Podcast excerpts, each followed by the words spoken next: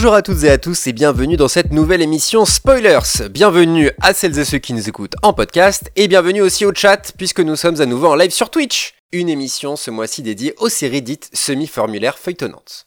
Comment, comment est-ce que vous allez vous, euh, Guillaume et Briac? Eh bien écoute, ça va très bien. Enfin, comme à peu près tout le monde, je pense, euh, en France, euh, il fait bien chaud, quoi. Voilà, c'est tout. Eh, vous avez vu, il fait chaud. Eh oui. Laissez-moi sans plus attendre accueillir notre invité euh, de, de cette soirée. Bah, peut-être l'invité qu'on a le plus eu finalement dans Spoilers, si je ne dis pas de bêtises. Ah, ah, avec Pacôme quand même, à mon avis, euh, ça se ça se bouscule euh, un petit peu. Égalité peut-être, peut-être égalité. On a eu Pacôme euh, deux fois, effectivement. Ouais. Nous sommes très heureux d'accueillir euh, dans Spoilers Claire Cornillon. Bonsoir Claire, Bonsoir. tu vas bien? Ça va très bien, très contente d'être là. Ah bah très content de t'avoir. Ce, ce- ta, ta thèse euh, sera au cœur de cette soirée. J'y reviens tout, tout de suite euh, un peu plus en détail. Euh, petite présentation pour euh, les personnes du chat qui ne te connaîtraient, euh, qui ne te connaissent peut-être pas. Euh, on t'a déjà eu dans notre live du coup sur X-Files parce que tu, tu es tu es mordu de d'X-Files si, si je ne m'abuse. C'était un, un super live. Euh, moi j'avais vraiment adoré. Pourtant je connais assez peu euh, X-Files. Euh, et du coup, tu es maîtresse de conférences en littérature comparée, spécialiste de la littérature et du cinéma de science-fiction, du cinéma du, de littérature et du cinéma de science-fiction, pardon, des séries télévisées et du transmédia. Jusqu'ici, pas de, pas d'énormes, euh, pas d'énormité. Euh, et du coup, tu as récemment soutenu ta thèse en études cinématographiques et audiovisuelles, euh, avec pour sujet, je vais être obligé de le lire, je, voilà, je vais pas mentir au chat, euh, le sujet est, est avec des mots euh, que- je ne pourrais pas tous les jours, je vais pas vous mentir, les séries dramatiques semi-feuilletonnantes formulaires des grands networks américains de Moonlight, de Moonlight, voilà, c'est un mot malheureusement. Ah, t'y étais presque. Ouais, j'ai, tiens, derrière la ligne droite, ah, la crampe. Euh, Moonlighting, euh, de Moonlighting à The Flash, voilà. Euh, tout est bon? Enfin, tout est bon, non, c'était catastrophique, mais est-ce c'est que c'est suffisant? Voilà. Merci beaucoup. merci beaucoup d'être là, et merci au chat, puisque nous sommes en, en live, vous écoutez peut-être ça en, en podcast, mais pour l'heure, nous sommes en live. Euh, qui nous avons dans ce chat? Les habitués, évidemment, Franny, euh, qui est ici avec sa ref euh, à la trilogie du samedi. J'aimerais avoir, vous savez ce que, comment on appelle ça? Euh, Vous savez, un boîtier avec plein de boutons. Euh, le péremptoire a le mot, je le sais. Euh, avec le son de la trilogie du samedi, ça j'en Ah. serais, voilà, j'en serais ravi. Nous avons Gillick également, et pour la première fois sur notre live, Blizzardi- Blizzardnia. Enchanté, bienvenue, installe-toi confortablement. Euh, si tu aimes euh, parler séries, tu es au bon endroit. Pépé, péremptoire qui est ici, voilà, notre maître à tous, euh, qui est toujours là. Merci à, tous, à toutes et à tous d'être là euh, pour ce live. Du coup, effectivement, la thèse de Claire sera au cœur de cette émission, mais voilà, disons que ça va être un peu, un robinet à, à autres séries. Nous allons également nous laisser aller à d'autres discussions. On va parler séries quoi, globalement, et on va parler séries euh, sous par le prisme, pardon, des séries euh, semi-feuilletonnantes formulaires. Tu reviendras un peu plus en détail euh, sur, sur tout ça tout au long de l'émission. Euh, les gars, d'abord, j'avais une petite question euh, pour faire écho à une précédente émission. Euh, on a fait une, euh, un épisode avec euh, l'Ouest Hurlant. C'était un super épisode, enfin consacré au festival euh, l'Ouest Hurlant auquel je n'ai pas pu aller. Qu'est-ce que voilà un petit retour Est-ce que euh, euh, comment est-ce que ça a été cette euh, ce, ce petit festival qui avait l'air absolument euh, sympathique? Ouais, ouais, ben on, on a pu euh, y, euh, y passer une tête avec euh, Briac, effectivement. Je pense que euh, ils sont euh, très contents de cette première édition qui, euh, de leurs propres mots, hein, c'est ce qu'ils disaient dans l'émission, était une version light de ce qu'ils avaient en tête. Et pour y avoir été, euh, ça pose un peu la question de ce qui ne sera pas une version light parce qu'il y avait déjà beaucoup de choses, euh, beaucoup Ah oui. d'intervenants, euh, beaucoup de tables rondes hyper intéressantes sur euh, énormément de, de sujets, euh, bien justement issus de la recherche universitaire, issus du journalisme et qui est issu aussi bah, du coup de, de, de, de ce que les auteurs et autrices ont souhaité développer dans leurs romans, de la fantasy à la science-fiction, avec beaucoup de thématiques qui étaient très actuelles. Et bon, évidemment, il y avait tout un tas d'auteurs en dédicace, et puis des spectacles vivants aussi, puisque euh, les Oui, alors ça organisateurs. donnait quoi ça? Eh ben c'était super sympa, franchement un concept assez original. D'ailleurs je crois qu'ils sont euh, en financement participatif actuellement. euh, euh, donc la troupe qui a organisé euh, ce, ce, ce spectacle vivant et en fait la spécificité c'était que donc c'était euh, euh, une histoire de fantasy avec euh, en gros euh, des combats entre euh, des protagonistes voilà diverses et variées. Sauf que la particularité c'était que le public pouvait voter en se positionnant devant des pylônes avec le choix numéro 1 le choix numéro 2 et le choix numéro 3 et donc en fait c'était une histoire dont le public était le héros.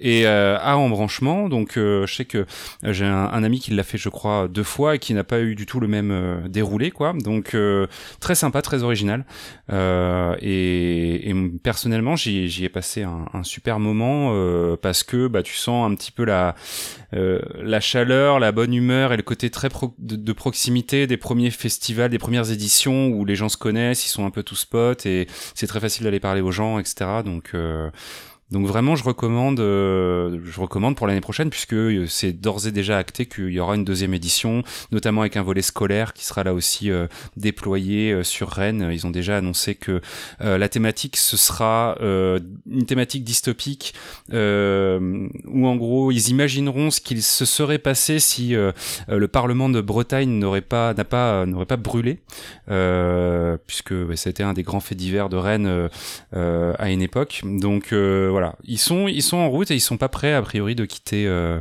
euh, ben, la, scène des nouveaux festivals à Rennes euh, de l'imaginaire, donc c'est c'est plutôt chouette. Écoute, ouais, Guillaume, j'ai l'impression que tu avais écrit ce texte absolument parfait. C'était, il y avait, vous avez vu, il y avait la conclusion et tout, l'ouverture sur la fin. Écoute, c'est, j'ai même pas envie de demander à Briac. Non, je rigole. Briac. Non, c'est pas la peine. Hein. non, mais Briac, toi, c'était les conférences, si je dis pas de bêtises, qui t'intéressaient. Euh... Euh, oui, bah, je suis allé avec Guillaume et euh, ouais, ouais, il y a eu des conférences, euh, des tables rondes très intéressantes. Euh, ça parlé un petit peu de séries d'ailleurs à certains moments sur, sur différents sujets, et puis des, des intervenants qui étaient aussi bien des, des auteurs que des universitaires. Effectivement, c'était super intéressant et euh, bah, j'ai pu faire qu'une journée, mais ça m'a, je me suis dit, ah, j'aurais bien aimé tout faire et je pense que c'est ce que je ferai l'année prochaine et j'ai effectivement hâte de voir euh, comment comment ce festival va, va évoluer. Bah, ça avait l'air d'être une belle première édition. La petite euh, anecdote, on va dire, c'est que euh, du coup, vous pourrez retrouver euh, dans les mois qui vont venir l'intégralité des tables rondes qui ont été diff qui ont été proposées lors de cette première édition, parce que spoilers va filer un coup de main à l'Ouest Hurlant pour. Bah, on était là pour la captation de ces tables rondes et donc on va délivrer au fur et à mesure comme ça à travers un canal qui n'a pas encore été annoncé par Ouest Hurlant, mais qui sera dans leur réseau à eux les différentes captations. Donc pouvez retrouver bah, tout le contenu euh, des tables rondes si vous n'étiez pas là. Euh, et ça, c'est super chouette parce que bah il y en a, euh, il y en avait 16 par jour. Donc voilà quoi, il y a eu deux fois ça. Donc ça va représenter pas mal de matière et ça va être chouette de pouvoir attraper tout ça. Quoi. Très bien. Bah, merci beaucoup pour, pour ce, ce petit retour. Je vous propose qu'on passe au cœur du sujet, euh, sujet de, de la thèse de Claire que tu as soutenue tout récemment. Ouais, ouais, le 8 juin. Ok, très bien. Donc là, c'est tout frais. Tu es dans, directement dans l'après. Euh, cette thèse, cette thèse que tu as entamée quand, du coup? Alors en fait déjà c'est ma deuxième thèse donc c'est un petit peu particulier. Ah oui, d'accord. Mais je l'ai entamée il y a assez longtemps maintenant, je l'avais entamée en 2015. J'avais soutenu ma première thèse en 2012 et, euh, et j'ai commencé celle-ci ouais, en 2015 et je viens de la finir. Euh, on a plusieurs questions à te poser. Moi j'avoue que la première qui m'est venue quand je me suis intéressé à ta thèse du coup. Euh, c'est une question qui peut paraître toute bête, mais je pense qu'il y a notamment des gens dans le chat qui se posent la question. Est-ce que et moi je alors on dit aussi Briac également est en thèse euh, à propos d'une certaine série. Euh, ah bon Faisons le point Lynch maintenant. Voilà, c'est euh, une série sur une thèse sur Twin Peaks que tu auras l'occasion euh, euh, de, de, de, de, nous raconter dans cette émission. Et du coup la question va un peu pour vous deux. Est-ce que et moi voilà, c'est là où je voulais en venir, c'est que moi j'ai fait un mémoire sur le cinéma, donc un truc euh, dans les clous, on va dire, mais justement, est-ce que euh, le milieu universitaire était réticent peut-être à une certaine époque euh, quant aux études sur les séries télé? Est-ce qu'ils se sont dit, est-ce qu'il y avait une espèce de hiérarchie ou voilà euh, une réticence tout simplement ou, pas du tout? Ils étaient hyper ouverts au sujet, au contraire, ils attendaient euh, des élèves euh, qui oseraient se, lancer là-dessus. Non, il y, y, avait une réticence. Il y, a toujours une forme de réticence dans certains milieux auprès de certaines personnes, mais tous les objets de culture populaire ont mis du temps à s'imposer. Moi, j'ai fait ma première thèse sur la littérature de SF. C'était déjà quelque chose aussi pareil, qui voilà, qui était peu peu traditionnel. Euh, et donc en fait, euh, non, non, les objets de culture populaire, euh, le, milieu universitaire français est, vraiment très pris dans des hiérarchies culturelles. Et en particulier le fait que moi, mais comme Briac, on travaille sur de manière sur l'esthétique en fait des séries. Et ça, c'est quelque chose qui, qui, a pris du temps à s'imposer. Maintenant, il y a vraiment beaucoup de travaux, il y a, il y a, des, groupes de chercheurs, c'est développé, mais ça a pris du temps effectivement pour pour qu'on prenne les séries au sérieux et qu'on se dise on peut les, les, les analyser comme on analyserait une autre, un, autre art en fait, une autre, une autre œuvre. Ouais. Bien sûr. Euh, Briac, toi dans ton cas, je crois même qu'on t'a on t'a proposé de faire euh, sur Twin Peaks. Euh, oui, alors moi j'avais déjà fait un, mémoire sur les séries, mais c'est vrai que en tout cas euh, là où moi j'ai fait mes études à, Rennes 2, même si on n'avait pas beaucoup de cours sur les séries, à part un qui était qui était fait par Delphine Lemonnier, qu'on a eu dans, dans, dans Spoilers. Euh, il n'y a pas eu de réticence, en tout cas, moi, que j'ai pu rencontrer, mais il faut dire que j'étais, euh, moi, quand je faisais mon, master, c'était 2015-2016, donc c'était déjà un peu plus acceptable de travailler sur les, les séries. Et euh, là, moi, qui je donne des cours à l'Université du Havre, effectivement, il y a beaucoup d'étudiants qui font des mémoires sur les séries. C'est quelque chose qui est plus accepté maintenant. Après, c'est aussi un choix qu'il faut assumer plus tard quand on cherche un poste. C'est aussi, c'est pas forcément des thèses qui vont euh, enfin des profils qui vont attirer partout, donc faut, faut en être conscient aussi pour l'instant. C'est pas encore non plus totalement accepté comme choix de, de sujet. Oui, mais ça reste dans l'air du temps quand même. Oui, tout à fait, mais juste, justement, quand tu vas parfois dans certaines facs après, euh, bon, il y a des professeurs qui vont pas forcément être ah super ouverts à ces sujets-là euh, quand, quand, quand, tu arrives, c'est ça qui peut arriver aussi. Peut-être par manque de connaissances aussi? Oui, puis bah comme euh, Claire le disait, ouais, le, la notion d'hirarchie culturelle et de légitimité, hein, les séries, c'est même si c'est quelque chose qui a aussi beaucoup évolué hein, depuis quelques années, enfin depuis même deux trois décennies, hein, une évolution nette, euh, ça reste encore un sujet euh, qui est parfois pas tout à fait, euh, un type de production culturelle qui est pas tout à fait respecté par tout le monde, hein, faut le dire. On a toujours des débats là-dessus encore, hein, notamment la relation avec le, cinéma. Petit disclaimer, quelque chose à, préciser pour les gens qui nous écoutent et qui sont avec nous dans, le chat et qui sont amateurs de séries, mais qui le perçoivent par le prisme plus de la culture populaire, peut-être plus par le prisme des gens qui les analysent sur Internet. Euh, il y a eu beaucoup ces dernières années, notamment de youtubeurs qui se sont un petit peu lancés dans le créneau de l'analyse euh, justement des, films beaucoup et un petit peu des séries, euh, que, la série est aussi un objet qui est bah, très étudié à, à l'université. En tout cas, il y a des séries qui sont très étudiées à l'université. Est-ce que peut-être Claire, tu peux nous en parler un peu de de ce pourquoi la série est étudiée aujourd'hui et pourquoi ça en fait un objet qui est intéressant euh, à étudier. Parce que moi en tant que simple spectateur il y a quelques années bah avant que euh, on crée Spoilers j'étais à milieu d'imaginer que euh, la série les séries que je pouvais regarder à la télé pour me détendre étaient aussi des objets qui étaient hyper intéressants à étudier quoi mais la série, elle peut être étudiée vraiment sous plein d'angles, donc ça dépend des disciplines en fait. Euh, y a, elle a été étudiée euh, sous l'angle euh, de ce qu'on appelle l'information communication, c'est-à-dire sous l'angle du média en fait, donc travailler sa place sur la télévision, quelle est, comment elle est reçue, comment elle est produite, des choses comme ça. Donc ça, c'est tout un angle déjà qui est très intéressant de savoir comment le média fonctionne. Il y a tout l'angle, on va dire, plus sociologique, anthropologique, quelles sont les représentations sociales qu'on a dans les séries, quels sont les impacts sur la société des choses comme ça.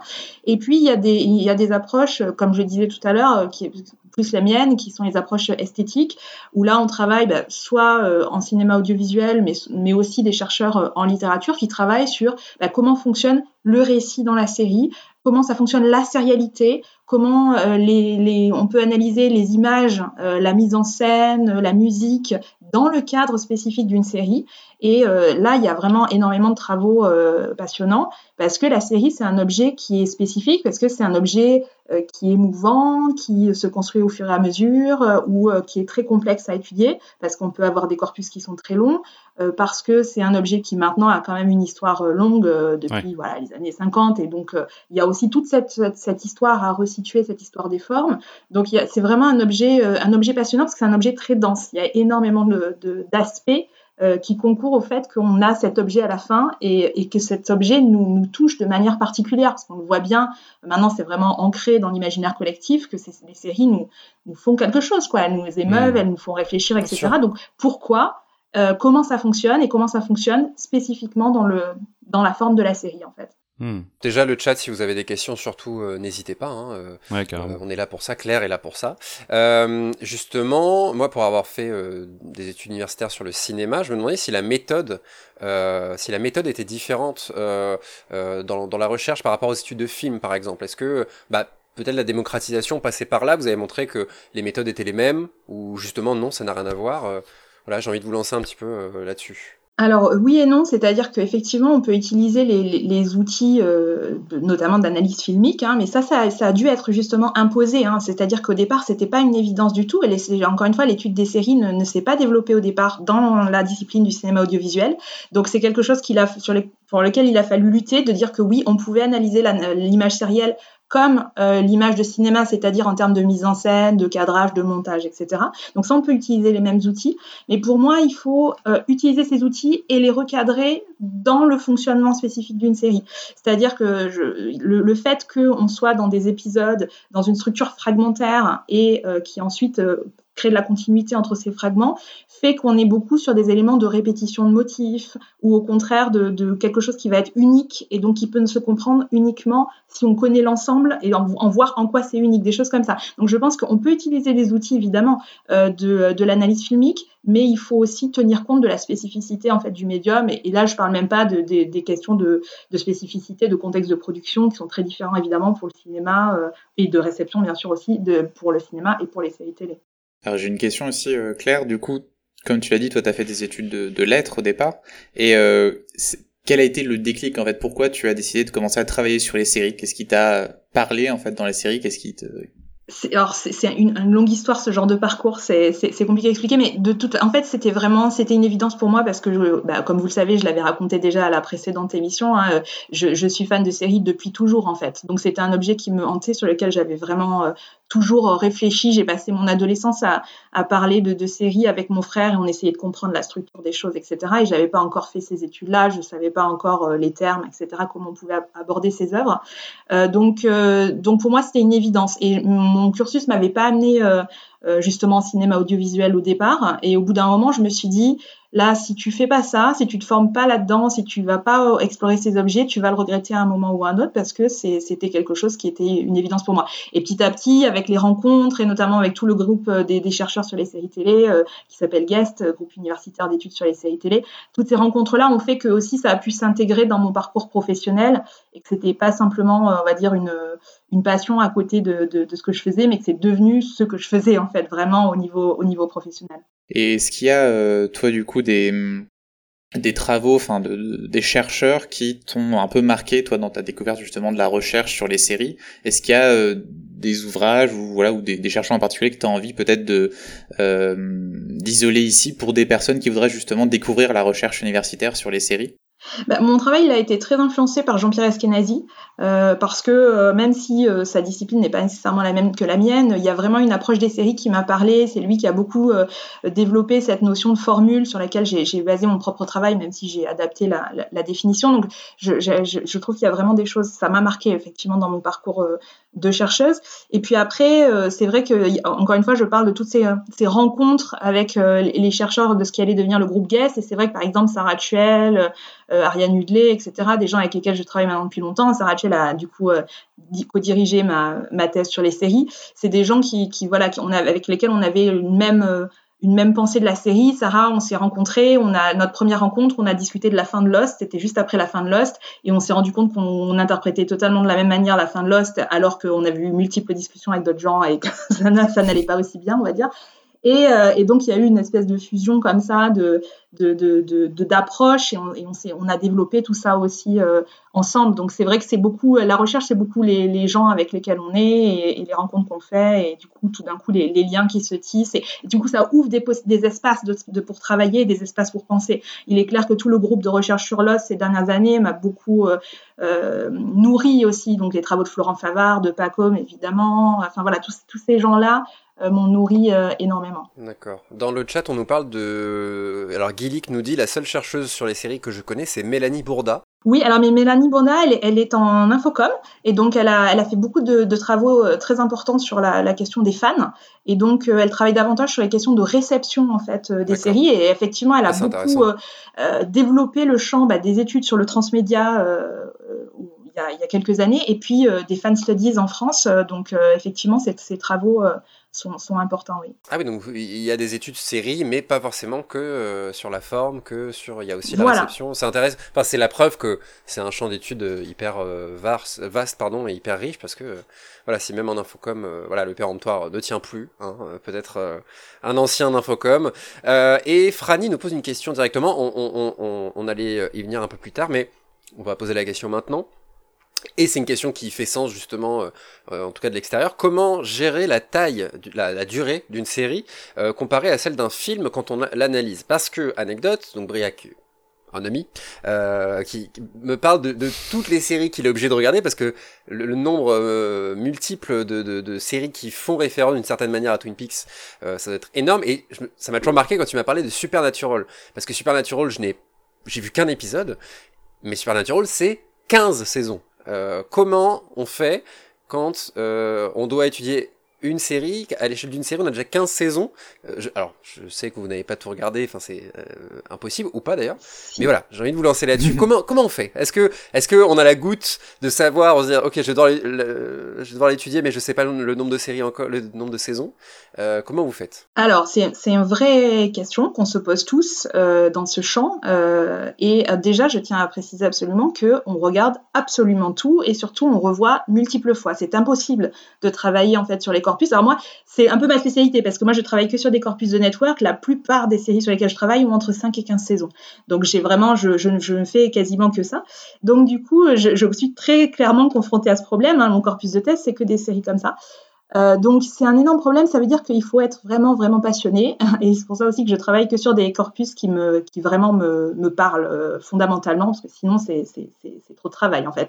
Donc en fait c'est vraiment voir, revoir et c'est se lancer à corps perdu dans un corpus parce qu'en fait le problème aussi quand on fait des analyses comme euh, comme ce que je fais ou comme ce que fait Briac c'est que on ne sait pas du tout ce qu'on va trouver avant d'avoir euh, d'être dans le corpus en fait donc du coup je peux pas faire une prise de notes exhaustive de euh, regarder et puis me dire je vais prendre des notes et puis après je vais voir ce que j'en fais impossible c'est-à-dire que pour chaque article, j'ai écrit notamment de nombreux articles sur Supernatural pour lesquels quasiment à chaque fois j'ai revu presque tout.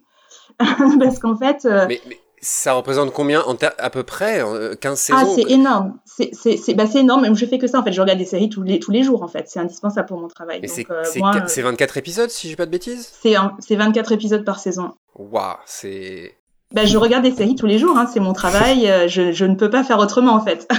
oui, c'est ça. C'est un travail quoi. Oui, oui, c'est un travail. Ah oui, oui, c'est faut, faut plus qu'aimer les séries, quoi. C'est et Bref, du coup, t'es directement concerné aussi. Il n'y a pas que Supernatural aussi dans ton cas. Vous, vous allez pas, on nous pose la question, mais euh, c'est le péremptoire qui demande est-ce que vous repérez peut-être les épisodes euh, mythologiques, mais en tout cas les épisodes euh, principaux? Non, parce que justement, justement, c'est tout l'ampleur de mon travail, c'est que justement, j'essaye de montrer à quel point, enfin, c'était un des enjeux de la thèse que j'ai faite là, de montrer à quel point dans ces séries-là, chaque épisode compte en fait. Donc les structures que je que je remarque, elles ne peuvent pas se, se, se déceler si on, fait des sélections d'épisodes. La sélection d'épisodes, elle ne peut découler que d'abord de l'analyse de l'ensemble.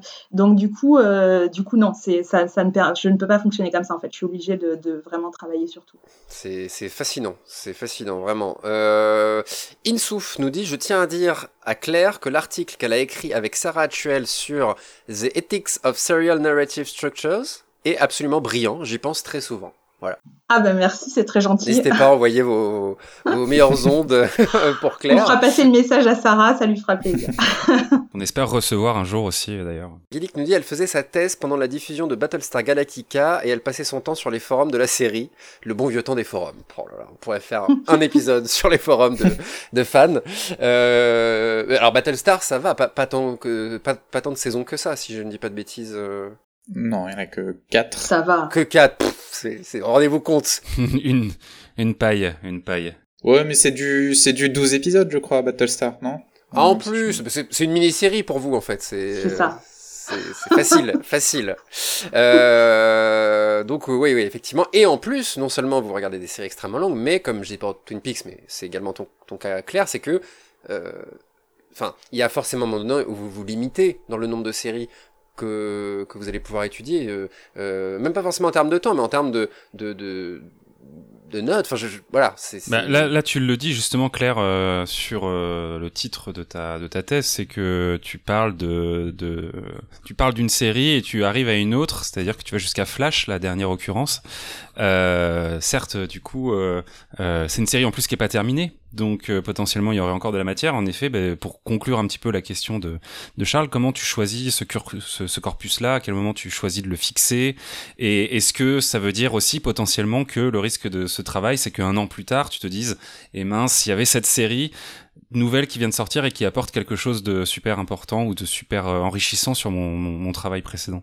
Alors, euh, pour moi, c'est même pas la série nouvelle, hein, c'est juste les séries anciennes que déjà je je peux pas avoir vues parce qu'en fait mon corpus, euh, mon corpus, en fait moi mon objet c'était vraiment de travailler sur cette forme dans sa totalité, donc et sur sur toutes les, les enfin, en gros de sa naissance euh, jusqu'à aujourd'hui. Euh, simplement euh, pour la, aller dans le comment dire dans la, la profondeur de l'analyse sur ça, sur les exemples, j'ai dû sélectionner parmi les séries que je connaissais celles qui me paraissaient les plus représentatives par rapport aux points que je voulais évoquer et notamment j'ai choisi des séries du coup qui se répartissaient bien sur les décennies je sais hmm. plus combien j'en ai choisi en tout, j'ai plus le j'ai plus le nombre en tête, mais enfin j'en ai choisi je crois 4 à 7 par décennie, quelque chose comme ça.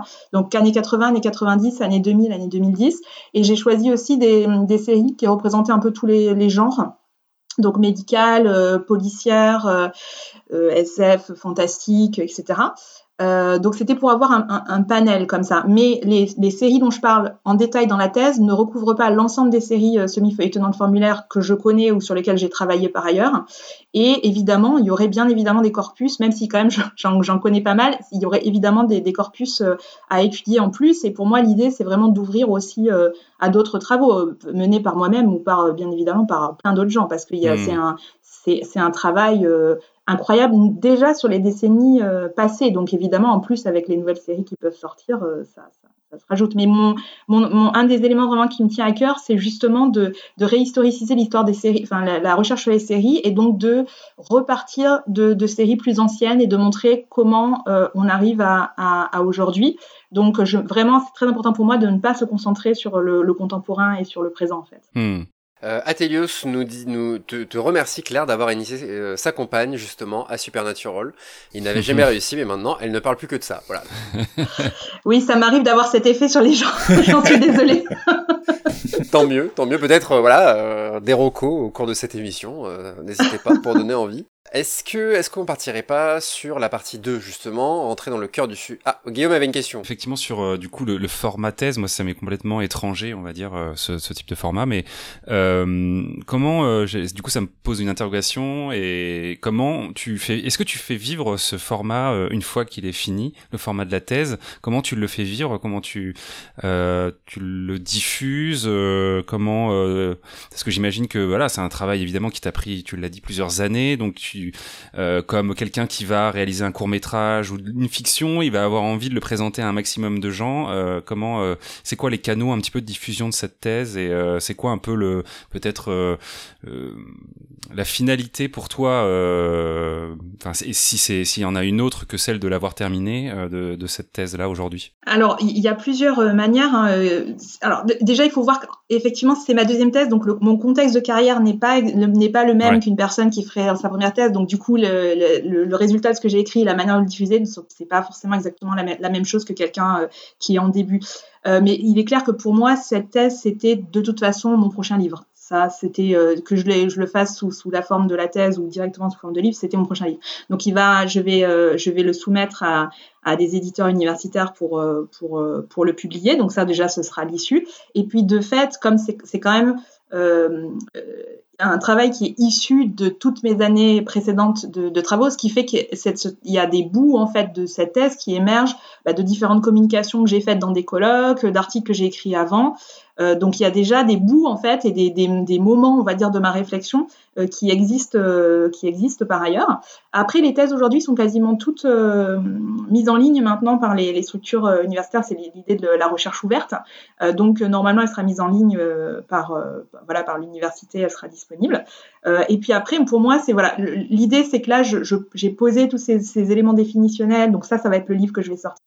Mais après, euh, c'est aussi une ouverture vers d'autres travaux. Donc euh, évidemment, j'ai plein de séries dont j'ai envie de parler, j'ai, plein, j'ai d'autres formats dont j'ai envie de parler d'autres formes dont j'ai envie de parler avec la même méthode que j'ai essayé d'établir dans cette thèse-là. Donc, ça va vivre de cette façon, c'est-à-dire qu'une thèse, c'est vraiment, euh, ou un livre, ou peu importe, un travail universitaire, c'est toujours un moment de la réflexion et qu'on met euh, en fait euh, qu'on met en forme pour soi-même et aussi pour les autres en fait pour les autres chercheurs pour qu'ils puissent l'utiliser réfléchir à partir de ça mais c'est toujours quelque chose en évolution donc déjà quand j'ai fait ma soutenance euh, il y a quelques jours, bah, déjà les choses avaient évolué dans ma tête par rapport au texte que j'avais euh, soumis. Et puis euh, quand je vais soumettre le, livre, ça va être pareil. Et puis après, voilà, ça s'enchaîne. Et puis au bout d'un moment, ça devient un nouveau travail. Mais hmm. voilà, c'est toujours en mouvement en fait. Hmm, ok. Une question de Pépé sur le chat. Oui, bah, c'était encore par rapport à Supernatural, mais sur le. et c'est une question assez ouverte. Non, mais c'est pas forcément que sur cette série, mais. Et l'une d'entre elles est dans le titre de la thèse, mais justement quand la série en question n'est pas terminée on se dit bon bah à, quel moment on arrête? Parce que euh, si c'est bien, si j'ai bien compris ta question, euh, il y a un moment donné, il faut, il faut rendre la thèse. Donc comment on fait? On se dit bon, j'arrête au prochain épisode, j'arrête mon étude parce que sinon, euh, là encore, aujourd'hui, la série existe quoi. Alors j'essaye de, de, travailler, enfin généralement je travaille sur des séries qui sont terminées euh, parce que justement le type de choses que je fais euh, demande d'avoir une, une, une, vision d'ensemble.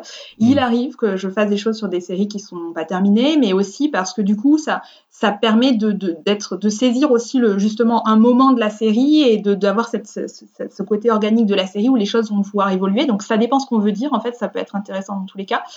Euh, là, c'est vrai que Flash, c'était parce qu'il y avait des choses qui m'intéressaient, que je pouvais euh, décrire euh, dès, dès, les premières saisons, en fait, des, des formes qui m'intéressaient. Et j'ai pas fait une analyse globale de Flash, c'est vraiment plus des éléments mmh. euh, comme ça ponctuels, ce qui fait que ça ne posait pas de problème.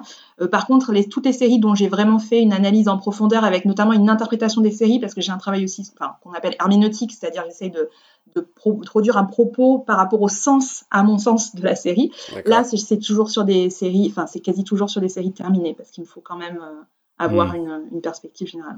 Est-ce que ça veut dire que du coup on est hyper soulagé quand une série se termine quelque part Non, quand même non pas. non, parce que on est chercheur, on est quand même. Moi, je, moi, je, une série, euh, plus ça dure, mieux c'est. Hein. Moi, je, ne hmm. veux pas que les séries elles se finissent. Donc, si elles sont bien, elles se, ça me, moi, ça me va. Donc, non, non, j'attends pas la fin de la série, mais c'est juste qu'une fois que c'est fini, bah oui, je, je peux, je sais que je peux je peux en parler d'une autre manière en fait. Je dirais une manière mm, mm, mm. différente, pas forcément mieux, mais d'une manière différente. Voilà, mais non, j'attends pas spécialement la fin des séries. C'est un peu triste quand ça finit. Même pour The Flash. Même pour The Flash, ouais, ouais, ouais. Mais voilà, Supernatural 15 ans, ben, s'ils avaient continué, moi je continue à regarder. Oui, oui, il y a de la qualité aussi dans les séries longues, bah évidemment, et, on est toujours triste quand ça s'arrête, c'est clair. Mais euh, j'ai envie de prendre l'exemple justement de, The Flash pour euh, la deuxième partie, donc sur les séries euh, semi-feuilletonnantes formulaires. Alors, le chat, dites-nous, est-ce que c'est limpide pour vous, la notion de série semi-feuilletonnante formulaire? Normalement, ça devrait, ça devrait pas l'être puisque c'est une terminologie qui m'est, qui m'est propre en fait. Donc c'est pas une, ah, en plus, oui, bah, pas une bah, terminologie qui est. Donc normalement, vous devez. c'est normal si vous savez pas ce que ça veut dire. Eh ben justement, euh, personne d'autre que toi euh, pourrait mieux parler de, de, de ce, de ce terme. Ah, Insouf, si c'est pour Insouf, c'est limpide apparemment. Donc euh, ah, une fan, un, un, ou une fan, oui. Bon bah pas la peine d'expliquer alors, c'est bon. Blizzardnia, Blizzardnia euh, aussi, euh, donc c'est limpide pour tout le monde. Hein, en même temps, euh, les gens sont venus sur la promesse d'un titre qui était celui-là, donc il, a fallu que ça leur parle un tout petit peu quand même, quoi. C'est vrai, c'est vrai, c'est vrai, tout à fait. mais du coup, bah, hyper intéressant pour nous et pour pour les gens qui, qui nous écoutent. Cette terminologie qui est tienne, peut-être par le prisme de Flash, mais peut-être qu'il y a une autre série qui qui a un bon exemple. Est-ce que tu peux nous l'expliquer déjà un petit peu plus en détail pour les gens qui ne qui n'ont pas le terme? Ouais, donc j'ai essayé d'établir en fait une, une typologie des, des formes bah, de sérialité audiovisuelle pour pouvoir hein, euh, mettre en avant certains phénomènes que je trouvais particuliers et qui n'étaient pas suffisamment mis en avant, à mon sens, dans d'autres typologies. Donc du coup, j'ai fait euh, une, une, typologie en quatre, euh, en quatre catégories, on va dire. le formulaire. Donc le formulaire, c'est des séries qui ont des intrigues bouclées dans chacun des épisodes sur le même schéma, si vous voulez, sur la même forme à chaque épisode. Donc, par exemple, l'enquête de la semaine dans une série policière. Euh, dans Flash, par exemple, ça va être, ça va être euh, la formule, ça va être le, le, ben, le, le, le, mutant de la semaine, si vous voulez, euh, découvrir quel est le, voilà l'individu, l'ennemi, et puis comprendre son pouvoir et le méta-humain, voilà, c'est ça. Et donc du coup, euh, comprendre son pouvoir et ensuite euh, pouvoir faire quelque chose par rapport à ça. Donc il y a les séries formulaires où donc ces, intrigues bouclées font que il n'y a pas de, de, mémoire de la série. C'est-à-dire qu'en en fait, on reprend à chaque fois et il n'y a pas de continuité. En théorie, ces, ces séries-là, on peut les regarder dans le désordre. Donc ça, c'est catégorie 1, formulaire. Excuse-moi, j'ai une question. Est-ce que du coup, euh, une sitcom est, formulaire? Ça dépend les sitcoms. Friends, par exemple, c'est la gag, le gag de l'épisode? Friends, non. En fait, en fait, il y a quasiment aujourd'hui, ça fait longtemps que ça n'existe plus. En fait, les séries euh, formulaires, on n'en trouve plus. Euh, c'est justement ce que j'essaye de décrire dans la thèse, c'est que ça, en gros, il y en a jusqu'aux années 80. et encore, je pense qu'il faudrait affiner parce que même parmi celles qu'on classe formulaire avant, à mon avis, il y a des choses. On parle de Colombo, par exemple. Colombo, c'est l'exemple même. voilà. Voilà, Colombo, euh, MacGyver dans les, années 80, dans les années 80, ce genre de choses. C'est-à-dire que MacGyver, quand il commence, euh, il, est, il, est, MacGyver, il n'y a pas d'histoire continue en fait. Il refait une nouvelle mission à chaque fois. Et puis, euh, voilà, c'est bouclé. Donc ça, c'est le formula.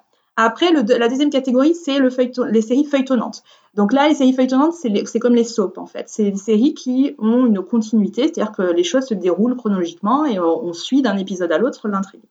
Et après, c'est là où ça m'intéresse, c'est qu'il y a pour moi une catégorie hybride entre les deux, donc semi-feuilletonnant. Et là, il y a deux possibilités, soit c'est semi-feuilletonnant épisodique, soit c'est semi-feuilletonnant formulaire pour moi. Ça veut dire que quand c'est semi-feuilletonnant épisodique, il y a quand même une pensée de l'épisode, mais euh, disons que euh, donc les choses, l'intrigue se suit, mais il y a une pensée de l'épisode qui peut être, par exemple, une continuité euh, euh, thématique ou quelque chose qui fait l'autonomie. Par exemple, on va se concentrer sur un personnage dans chaque épisode, des choses comme ça. Donc, on pense quand même le, fragment à épisode, mais ça c'est continu. Par contre, dans le semi-feuilletonnant formulaire, la spécificité, c'est qu'il y a une formule. C'est que donc, les choses, on a ah, des intrigues inter-épisodes, mais dans chacun des épisodes, on a une formule qui se reproduit.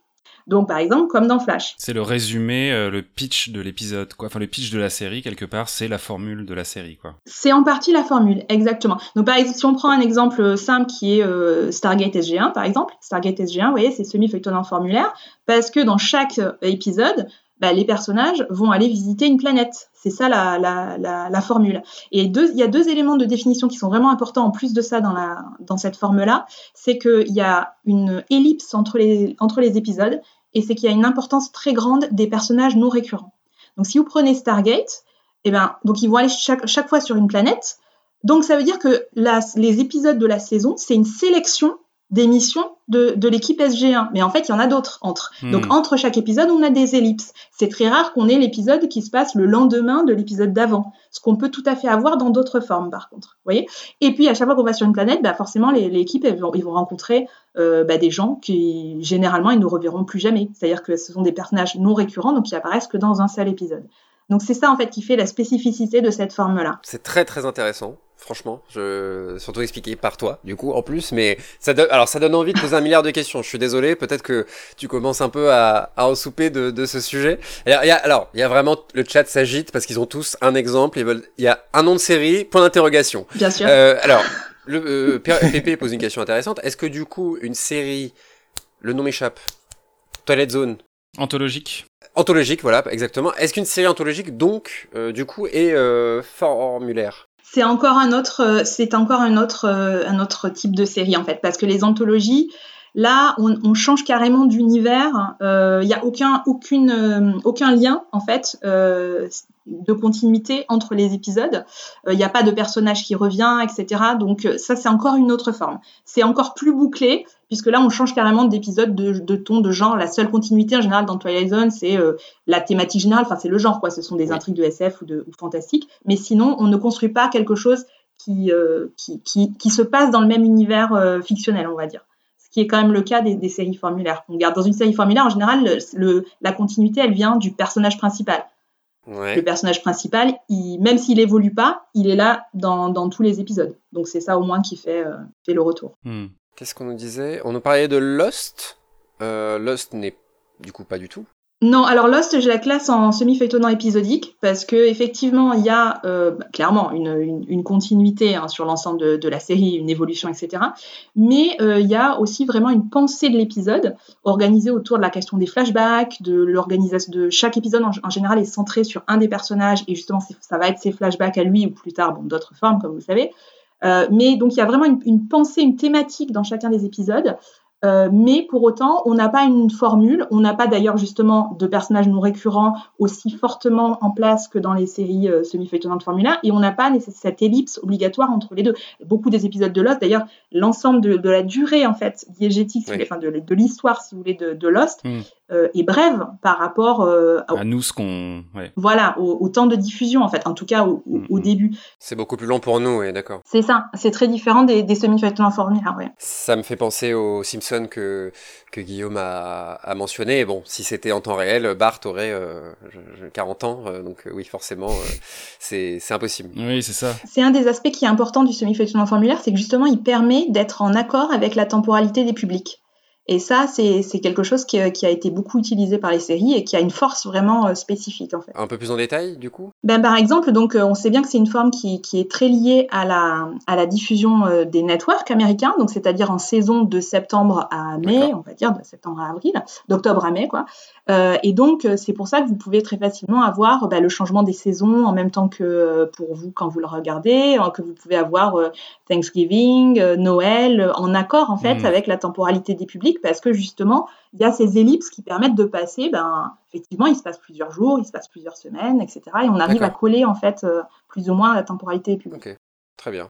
Alors, tout le monde y va de son petit exemple Modern Family, mais c'est une sitcom, si je jamais regardé, je dis peut-être une erreur, mais... Alors, alors les, les sitcoms fonctionnent aussi. Là, c'est vrai que moi, je me suis concentrée sur les dramas, bah, parce pour des questions de... On peut pas parler de tout, hein, tout simplement. Mais euh, on peut faire les mêmes catégorisations sur les, les sitcoms, ça dépend euh, lesquels. Alors, euh, Modern Family... Bah, pour moi, ce serait plus semi-feuilletonnant épisodique, mais il faudrait regarder plus en détail. Ça fait très longtemps que je ne l'ai pas trop revu.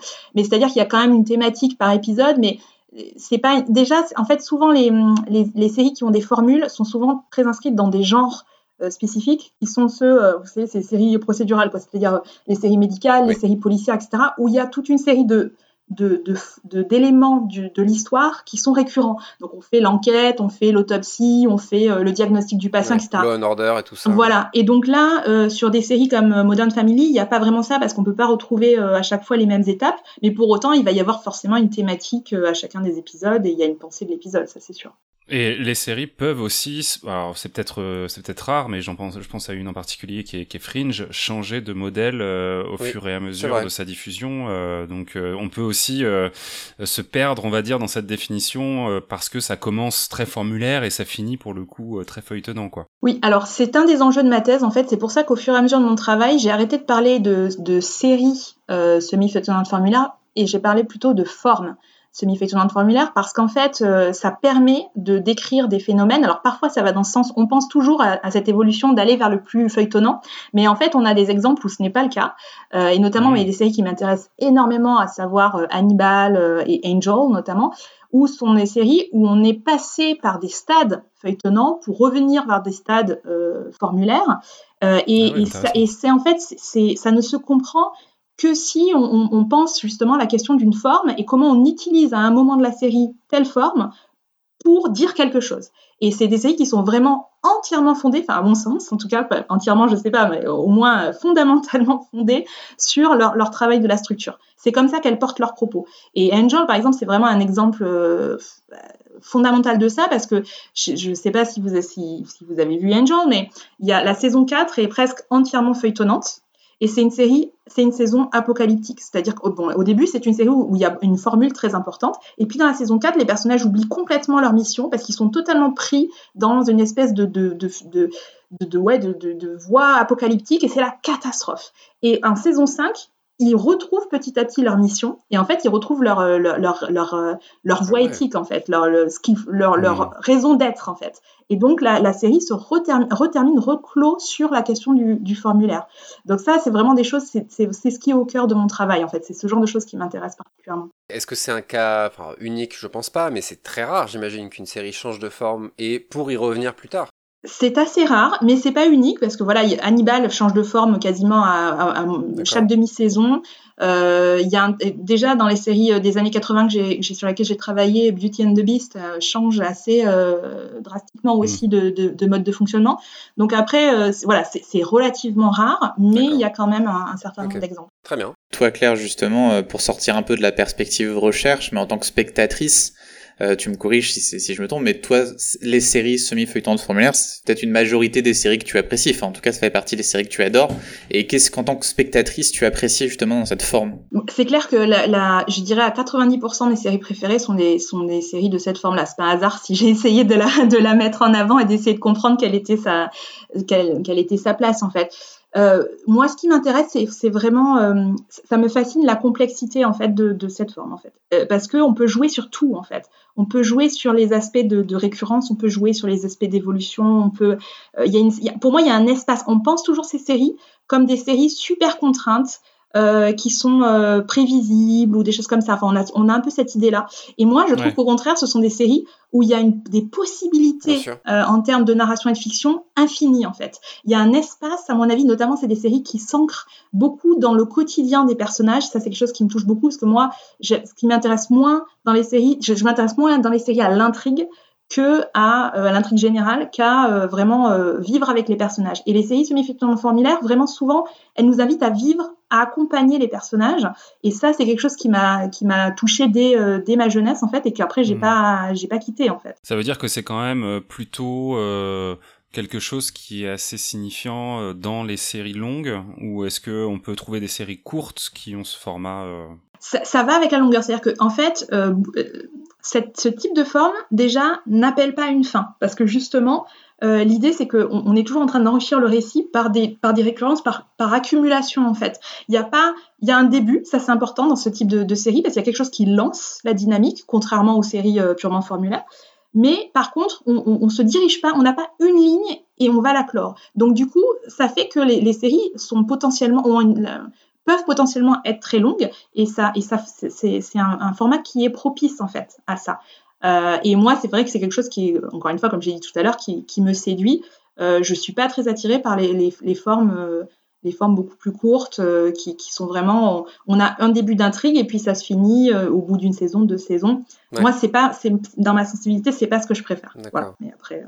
C'est important ce travail que tu fais justement de replacer, enfin l'importance de la du temps long pour les séries parce qu'on a des discours actuels qui vont justement avoir tendance plutôt à insister sur euh, il faut qu'une série ait une fin euh, quand, on écrit le premier épisode, que les scénaristes sachent exactement là où ils veulent aller. Alors justement toutes les séries que tu cites, c'est le plaisir de voir la série évoluer euh, et trouver sa voie, se changer, euh, varier. On a aussi, on parle aussi beaucoup maintenant, ah c'est bien cette série fait juste une saison, c'est super, fallait pas faire plus, etc. Et toi, c'est grâce à ce travail, tu montres aussi tout ce qui se passe dans ces séries qui, qui prennent le temps de durer. Et justement, je voulais te demander, est-ce qu'on n'est pas actuellement un peu dans une crise pour ces séries parce qu'on en a peut-être de moins en moins. En tout cas, on voit que euh, sur tout ce qui va être les plateformes de streaming, avec des exceptions comme euh, peut-être Mandalorian qui retrouve ce côté plus épisodique sans aller forcément vers la formule, euh, c'est une forme qui pour l'instant n'est pas vraiment euh, exploitée. Alors, j'irai oui et non. C'est sûr que dans le discours contemporain, on a euh, dévalorisé complètement cette forme sur des bases bon assez, enfin assez arbitraire en fait, hein, notamment en mettant en avant vraiment la, question du feuilletonnant, alors même qu'auparavant le feuilletonnant était euh, dévalorisé, c'est-à-dire qu'à l'époque, euh, dans les années 90, le feuilletonnant c'était considéré comme euh, quelque chose de, pas bien puisque ça, correspondait au, soap, donc c'était forme hiérarchie culturelle plus basse en fait. donc du coup, tout d'un coup, le feuilletonnant est devenu ce qu'il fallait faire pour que ce soit une, une belle série d'auteurs en fait. Donc du coup, voilà, on est sur, sur un espèce de ça, ça tourne, ça va, ça vient. Donc voilà, c'est vrai qu'actuellement, parce qu'en plus c'est allié à cette idée de network et aujourd'hui on, est, euh, on a mis en avant plutôt les séries d'abord de câble puis de, de plateforme. Donc forcément, euh, les, séries de, de network euh, rentrent dans une espèce de, de, comme une sorte de survivance, on a l'impression. Mais pour autant, elles sont quand même, elles, existent encore, elles sont très regardées. Il y a des énormes succès sur les séries de network qui sont totalement euh, semi-feuilletonnantes encore aujourd'hui. Et d'autre part, euh, on, réinvente en fait actuellement sur les plateformes l'intégralité des pratiques de la télévision euh, de network en fait. On réinvente la diffusion hebdomadaire, on réinvente la forme semi-feuilletonnante formulaire justement sur Disney+, avec Mandalorian, et beaucoup des séries de, de, de Disney+, sont quand même très sur ces formes-là, même si elles sont plus courtes, parce qu'aujourd'hui, c'est vrai que on, préfère les formes plus courtes, mais il y a quand même des choses qui sont, qui sont très qui rappelle vraiment des formes plus anciennes. Donc moi j'ai l'impression qu'on fait que réinventer là en ce moment. On, est repassé à un nouveau cap où on, redécouvre qu'il y a des choses qui sont quand même très intéressantes dans ces modes-là, ne serait-ce que de voir que par exemple euh, Netflix euh, bah, garde quelques épisodes de, Stranger Things pour les, passer plus tard, euh, comme si, bah oui, c'est clair que si on, diffuse au fur et à mesure, bah, il n'y a plus le buzz pendant un jour et puis après c'est fini. Enfin, on le savait, ça, ça faisait des dizaines d'années qu'il le faisait sur la, télévision classique en fait. Donc voilà, enfin il y a des choses qui sont réinventées, donc je crois qu'il faut prendre de la distance en fait par rapport au discours contemporain. C'est ce qu'on disait euh, la dernière fois, effectivement, euh, quand on faisait coup, le live sur la dernière émission sur Severance, où euh, Apple TV, elle, diffuse un épisode par un épisode chaque semaine. Et c'est, j'ai l'impression que ce format, enfin cette forme dont tu, dont tu as consacré une thèse, est très lié à son mode de diffusion justement, parce qu'une une série semi, semi feuilletonnante formulaire aurait du mal peut-être à vivre en, en binge watching, en tout cas, parce qu'on aurait ce phénomène peut-être de, de répétition en tout cas euh, qui euh, pourrait être un petit peu euh, je sais pas trop si pour le coup toi tu l'as fait peut-être enfin tu l'as très certainement fait regarder du supernatural en boucle est-ce que on perçoit d'autant plus euh, le mécanisme général de la narration ou euh, est-ce que finalement on y voit d'autres choses et c'est quand même intéressant et euh, et bon c'est une question un petit peu pour tout mais en tout cas pour dire que effectivement quand on envoie tous les épisodes en même temps on a l'impression que ça se prête un peu moins à ce format formulaire en tout cas quoi. Là aussi oui et non c'est à dire qu'effectivement c'est le les conditions de diffusion comme je disais sont, propices à cette forme de narration là et cette forme de, narration là tire vraiment parti je dirais, de, ces formes de diffusion. Cela dit, euh, effectivement, les, les, gens qui aiment ces, ces, ces, formes, ces séries-là ont généralement une pratique bah, de les regarder euh, sur le moment euh, et puis ensuite de les, de les, de les revoir euh, de manière en, en bingeant en fait, ou de les découvrir quand ils les ont mmh. ratés. Donc j'ai regardé bien évidemment beaucoup de, de séries de cette manière-là. Et non, ça pose aucun problème parce qu'en fait, justement, c'est des, c'est, il faut comprendre le, le, plaisir aussi justement de, de, la question de la variation, de la question de la construction d'une d'une certaine configuration sur qu'on va ensuite faire évoluer. Donc la répétition, pour employer ce mot qui paraît négatif, justement n'est pas négative en fait. Euh, quand on mhm. l'observe en, en, continu, eh ben on se rend compte juste de, de, de, la richesse du travail qui est fait. Donc moi, c'est vraiment quelque chose qui me gêne pas. Et je sais bien que je ne suis pas la seule, parce qu'il y a d'autres personnes qui, qui, défendent ce type-là de série aujourd'hui et qui donc clairement les, regardent encore ce type de série de manière euh, pas forcément uniquement euh, quand elle passe chaque semaine en fait. Donc voilà, je, hmm. pense qu'il y a vraiment, c'est vraiment possible d'apprécier des deux manières. D'accord. Dans le chat, on a beaucoup de questions. On voudrait, euh, plusieurs personnes demandent l'avis de Claire sur telle ou telle série. Je vous propose qu'on garde ça pour la fin de, de, la, de la soirée, parce qu'on fera peut-être un petit tour de table de recommandations séries. Voilà, on finira peut-être là-dessus. On verra un petit peu plus tard. Pour l'instant, on reste sur, pardon, les, les, les séries feuilletonnantes, semi-feuilletonnantes formulaires. Je me posais la question, euh, justement, je cherchais dans ma tête une série française euh, qui aurait peut-être eu une forme qui évolue au fil des saisons. La seule qui me vient, c'est Camelot, euh, puisque les deux derniers dernières saisons, les deux derniers livres sont des formes complètement différentes. Ah il y a une histoire de montage télé, tout ça, mais on va rester simple. pas forcément Camelot, mais est-ce que est-ce que c'est quelque chose qui est très américain ou est-ce que en France justement tu as trouvé euh, moult exemples euh Alors c'est une vraie question. moi je travaille pas sur les séries françaises, donc ah, euh, j'en regarde de temps en temps, mais je, je, travaille uniquement sur des corpus américains. Encore une fois pour des raisons de pour pouvoir à peu près maîtriser le champ dans lequel euh, dans lequel je travaille. Donc je je peux pas euh, je peux je ne, je ne, peux pas en fait connaître tous les contextes de production dans chacun des pays etc. Mais c'est des travaux qu'il faudrait faire en fait sur les séries britanniques, sur les séries françaises, sur comment les formats ont évolué, comment ces formes-là ont évolué parce que clairement il y avait des séries euh, formulaires et des séries feuilletonnantes avant, mais à partir de quel moment est-ce que c'est est-ce que c'est ça, ça, ça ça devient euh, des formats hybrides au même moment qu'aux États-Unis, etc. Ça, il faudrait faire des analyses plus poussées. Euh, mais euh, on retrouve ces formats. Je ne pense pas que ce soit une spécificité américaine. Après, simplement, la télévision américaine et ses structures justement de production ont été assez propices à, ce genre de, choses. Mais chaque, je pense que chaque tradition de télévision a développé des formes par rapport à ses spécificités. Par exemple, il faudrait vraiment s'interroger sur comment ça fonctionne euh, ce type de forme dans la télé britannique où justement on a beaucoup moins d'épisodes.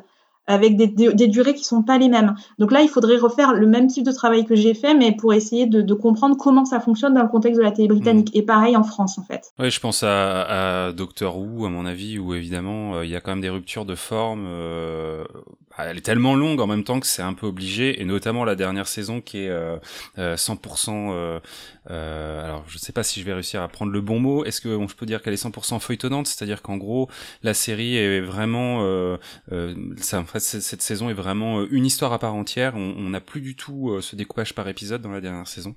et d'ailleurs, c'était, c'est tout à fait un un, une volonté du, euh, du showrunner euh, qui euh, s'était un petit peu cassé les dents sur euh, le, la forme classique de Doctor Who. Où on est beaucoup plus justement sur euh, une formule qui se passe sur un épisode où le docteur va résoudre une problématique et en même temps ce fil rouge un petit peu diffus au fur et à mesure. Mais mais et, mais oui, il y a, y a, sûrement plein d'autres occurrences, notamment dans la série anglo-saxonne. Il y a une telle production que on doit pouvoir trouver des exemples, ça c'est sûr. Et en France également, oui. Oui, oui, tout à fait. Moi, je connais pas bien Doctor Who, donc euh, je, je, pourrais pas vraiment dire l'évolution le, des formes, mais effectivement, dans le peu que j'ai vu, il y a quand même des, enfin, dans le début de la nouvelle, moi j'avais vu le début de la, nouvelle version, là, je sais plus quand est-ce que ça commence, 2005 peut-être 2005, ouais. Ouais, 2005, mm. bah, il y a clairement des, des, intrigues vraiment bouclées dans chacun des épisodes, et en même temps on développe une mythologie, donc je sais pas comment c'était, mm. comment c'est maintenant, euh, mais, après c'est vrai que c'est des fins, cette forme-là, de faire des intrigues bouclées chaque épisode avec des, développer un, univers, etc., c'est une forme en fait extrêmement complexe à écrire. C'est-à-dire qu'on a l'impression de, on se dit que c'est, on, l'allie à un imaginaire de la facilité, et en fait pas du tout parce qu'il faut, il faut euh, chaque fois euh, produire une histoire, un contexte, des personnages, etc. Donc c'est quelque chose qui n'est pas du tout simple. Et c'est vrai que du coup le savoir-faire aussi des salles d'écriture aux États-Unis ou l'habitude de, produire 24 épisodes par saison, etc. C'est vrai que ça, ça, ça, joue aussi évidemment dans, la, dominance de, la forme, en fait, on va dire. Et puis tu le disais, il y a des succès. Euh, monstrueux dans cette euh, forme-là. Enfin, tu cites The Flash, mais du coup, qui est elle-même un rejeton d'un écosystème dont on, s'est souvent moqué ces dernières années pour euh, un rendu un peu cheap éventuellement, mais qui a créé un univers sériel qui est assez assez énorme, qui continue aujourd'hui, notamment avec Superman et Lois à faire des petits et à bah, vivre à la télé quoi. Donc euh, euh, ça, ça crée quand même effectivement des univers euh, euh qui euh, à la fois installent un personnage dans son quotidien enfin on a l'impression que en tout cas pour la série de super héros telle que l'a abordé Arrow et toutes ces séries dérivées c'était un peu parfait quoi. Parce que on avait ce quotidien pour ce personnage qu'on apprenait à connaître à apprendre un petit peu ses doutes son évolution par rapport à, à, à sa quête etc et à côté de ça on pouvait déployer un univers qui était extrêmement riche qu'on distillait au fur et à mesure des des épisodes et je pense que ça aurait peut-être beaucoup moins marché sous d'autres formes euh, aussi quoi. Exactement, et en plus, à mon avis, justement, le fait que cette forme soit, choisie euh, pour toutes ces séries euh, permet plus facilement l'introduction de crossover, parce qu'il y a justement de l'espace entre les épisodes, il y a de l'espace dans l'univers narratif, en fait, et donc ça permet le développement d'autres euh, série, ça permet le développement de, de, de tous, toutes les regrouper à certains moments. Enfin, ça permet des choses que, qui seraient plus compliquées à faire euh, si chacune des séries avait sa, sa temporalité complètement. Imaginons qu'il y ait une série qui soit euh, où il y ait une seule intrigue et elle se déroule sur sur quatre jours. Ben là, le crossover, c'est impossible en fait. donc toutes mm. ces choses-là, ce type de, de, narration permet des choses qui, qui ont été poussées vraiment à des niveaux. Mais bon, c'est le cas dans les séries de super-héros mais c'est le cas de manière euh, très intéressante aussi dans des, des, séries en contexte réaliste. Moi, je me suis intéressée cette année à, à la franchise euh, Chicago. Euh, et où on a en fait. Ah bah on en parlait dans le chat. Voilà, où on, où on a le, le, bon, au début Chicago Fire, la, la, série sur les pompiers, puis ensuite les, les médecins, mm. enfin les, les, policiers, puis les médecins, etc. Et l'univers, les, les, séries fonctionnent comme un écosystème en, rapport constant, c'est-à-dire que les personnages passent systématiquement de l'un à l'autre euh, des, séries, et ça c'est possible parce que justement il y a cette, forme, et c'est fascinant en termes de, là en termes de, construction en fait d'un univers, alors qu'on n'est pas justement dans du science-fiction fantastique, mais pour autant le travail de constitution d'un univers fictionnel qui est cette espèce d'autre Chicago parallèle au nôtre est vraiment euh, extraordinaire en fait. Merci beaucoup pour le raid de Charlie J avec ses, ses huit comparses. Merci beaucoup. Et il nous dit de ne pas oublier de... Ouais, merci, bienvenue. Bienvenue, bien sûr. Et n'oubliez pas de parler de Californication, la meilleure série ever. Donc peut-être Californication rentre dans notre, dans notre domaine. merci beaucoup en tout cas pour le raid, ça fait très très plaisir. N'hésitez pas à vous abonner et même les, les spectateurs qui étaient là, spectateurs et spectatrices qui étaient là auparavant. un petit follow, ça fait c'est gratuit et ça fait euh, énormément plaisir et ça soutient beaucoup euh, l'émission. Voilà, nous sommes actuellement à 18 spectateurs et spectatrices, donc euh, merci beaucoup. Euh, ils sont tellement pros, on dirait qu'ils font des émissions à Canal B. Dans un passé, dans un passé. voilà, exact. on a eu, on a eu notre période à Canal B. Dans une autre. Et désormais, nous sommes en Indé sur sur Twitch. D'où voilà les les follow. Voilà, merci beaucoup en tout cas euh, euh, d'être aussi nombreux et nombreuses euh, sur ce live. On espère que le sujet vous intéresse fortement autant que nous. Moi, je suis, j'ai envie, en fait, j'ai envie de lancer des questions comme ça et juste d'écouter les réponses. Quoi, je, je jette la question. c'est, c'est vraiment jusqu'à ce que Claire s'endorme devant son écran épuisé de nos questions. j'ai envie de, j'ai envie de lancer un petit peu Briac sur le sujet parce que Briac est, est c'est Briac, c'est, c'est ce que je vis au quotidien avec lui quand on parle de série. Je lance des questions à mon pote. J'ai la chance de l'avoir euh, euh, directement pour moi. Euh... À portée de main. En fait, on est dans le même appartement. C'est-à-dire si je mets ma main, normalement, ça sera incroyable je fais une fausse main qui sort. Bon, bref. Euh... Qu'est-ce qu'on rigole. Euh, Briac, euh, Briac, j'ai envie de te lancer sur le sujet justement. Euh. Bah, j'avais une question euh, pour Claire justement au niveau méthodologique, parce que effectivement tu le disais, j'ai pu que parcourir ta thèse, on n'a pas eu assez de temps pour la lire pour aujourd'hui, mais tu, tu fais aussi de, de l'herméneutique dans, dans la thèse, donc tu interprètes les séries. Pourquoi c'est important pour toi de coupler cette analyse formelle pour arriver à cette analyse herméneutique. En quoi la, forme et donc ton, analyse vont se, vont se rejoindre?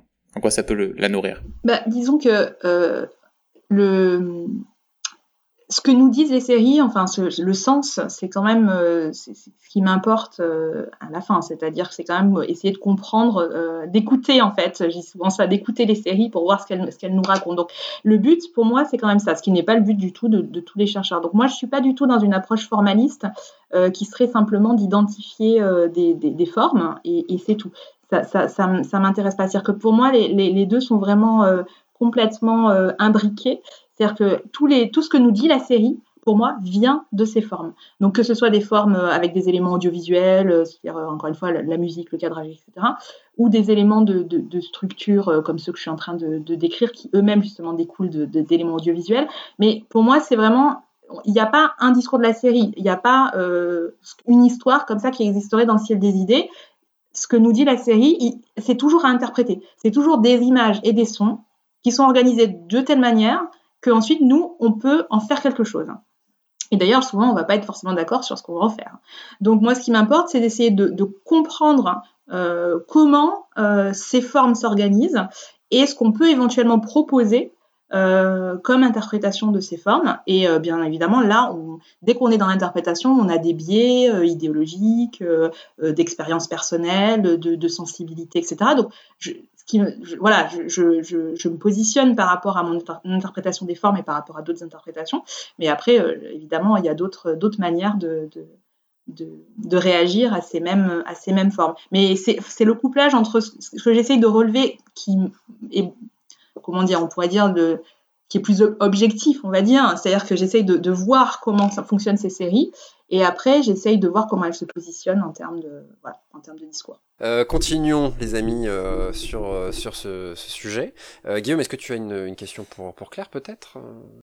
C'est pas tellement une question, c'est plus une réflexion et encore une fois, un peu comme l'a dit Briac, peut-être que tu y réponds dans, dans, le texte de ta thèse, mais j'ai l'impression que ce format-là, là dont on parle ce soir, il est particulièrement représenté aussi dans la série d'animation et l'animation euh, japonaise, on va dire, pour faire un raccourci, mais de l'animation asiatique euh, de manière générale, puisqu'on a souvent là aussi affaire à des séries au long cours, avec beaucoup d'épisodes, et avec, alors peut-être pas toujours une formule, mais en tout cas quelque chose justement euh, qui est très régulier dans bah, les péripéties que vont vivre des personnages. Est-ce que c'est un sujet que tu as traité? Est-ce que c'est différent par rapport à la série dite live, on va dire ou? Alors, c'est un sujet que je n'ai pas traité euh, pour les mêmes raisons que j'ai évoquées mm. tout à l'heure. Alors, mais, mes étudiants me posent systématiquement la question. À chaque fois qu'on fait euh, eh nos cours, ils veulent toujours, euh, enfin pas toujours évidemment, mais souvent parler de corpus animé.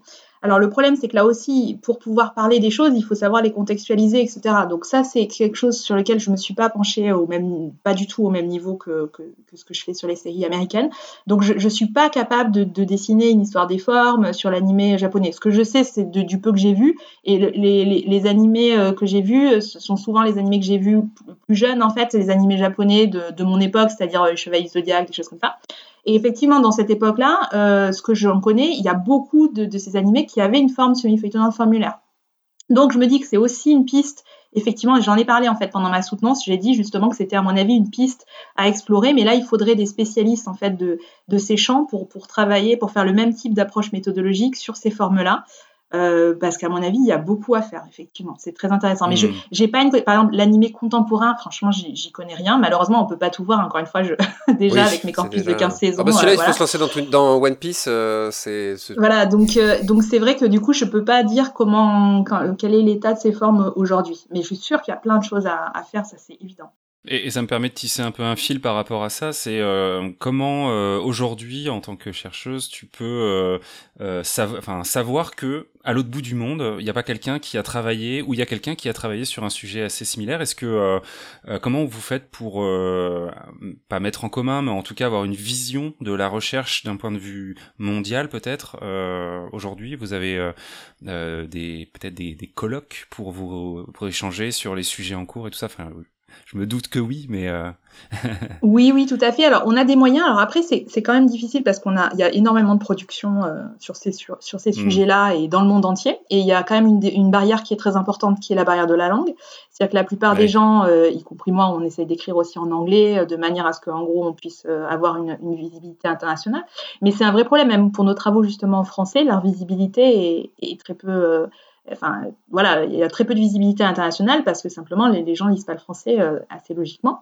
Donc il y a ces, problèmes-là. Mais sinon, euh, dans la recherche, oui, bien sûr, on a, en fait des, bases de données euh, qui, sont, qui sont accessibles et à partir de recherche de mots-clés, on peut déterminer si euh, quelqu'un a déjà écrit sur ce corpus bah, de manière internationale et après évidemment avec du suivi de, revues. Mais c'est vrai que par exemple, nous dans notre domaine, contrairement à d'autres domaines, par exemple de sciences dures où il y a des revues de, de référence internationales où en gros euh, vraiment c'est la revue qu'il faut lire, nous on a une multiplication des supports et euh, même s'ils sont souvent accessibles en ligne, etc., ben encore faut-il les connaître et savoir ce qu'il y a dedans. Donc, se tenir au courant en permanence de ce qui sort, c'est très compliqué. On, ça peut être que partiel. Mais par contre, quand vous faites une recherche sur un sujet spécifique, là, on a des bases de données qui, qui aident et qui permettent de retrouver, euh, de retrouver ce qui a, ce qui a été fait. Mmh, Briac, une dernière question peut-être. Oui. Euh, alors euh, Claire, du coup, donc c'est peut-être un peu tôt, comme tu nous as dit, tu as soutenu que, que la semaine dernière, mais est-ce que tu as des, des nouveaux peut-être projet en termes de recherche qui se dessine après cette thèse.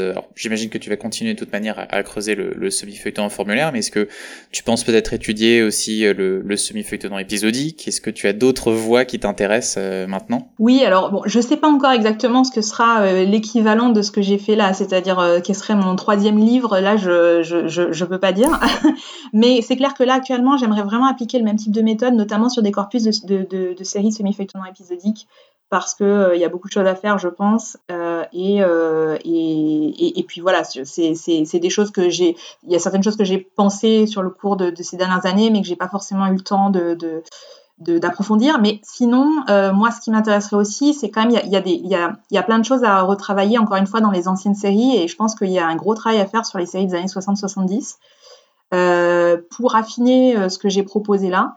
Et ça, c'est vrai que ça m'intéresserait aussi. J'aimerais vraiment me replonger dans les, dans les séries des, dites formulaires des, des, des séries des, des années 60-70 pour voir si elles sont aussi formulaires que, que ce qu'on pense et, euh, et, pour voir si on peut pas encore affiner, euh, affiner l'histoire des formes.